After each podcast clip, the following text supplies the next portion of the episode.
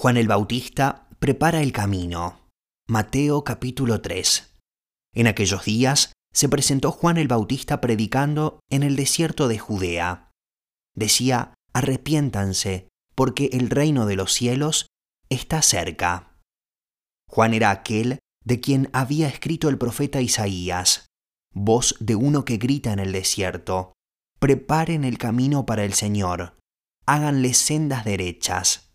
La ropa de Juan estaba hecha de pelo de camello, llevaba puesto un cinturón de cuero y se alimentaba de langostas y miel silvestre.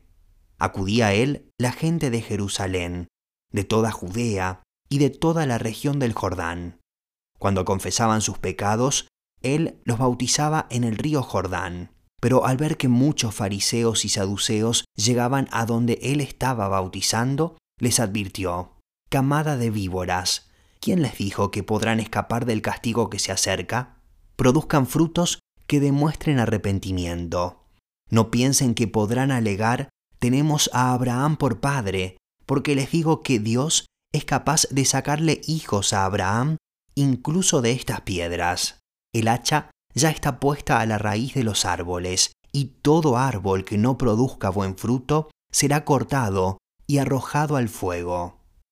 Yo los bautizo a ustedes con agua para que se arrepientan, pero el que viene después de mí es más poderoso que yo, y ni siquiera merezco llevarle las sandalias. Él los bautizará con el Espíritu Santo y con fuego. Tiene el rastrillo en la mano, y limpiará su era, recogiendo el trigo en su granero, la paja, en cambio, la quemará con fuego que nunca se apagará. Bautismo de Jesús.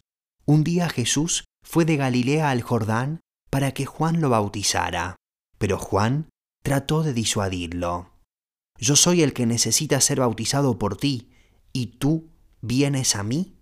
objetó. Dejémoslo así por ahora, pues nos conviene cumplir con lo que es justo, le contestó Jesús. Entonces Juan consintió. Tan pronto como Jesús fue bautizado, subió del agua. En ese momento se abrió el cielo y él vio al Espíritu de Dios bajar como una paloma y posarse sobre él. Y una voz del cielo decía, Este es mi Hijo amado, estoy muy complacido con él.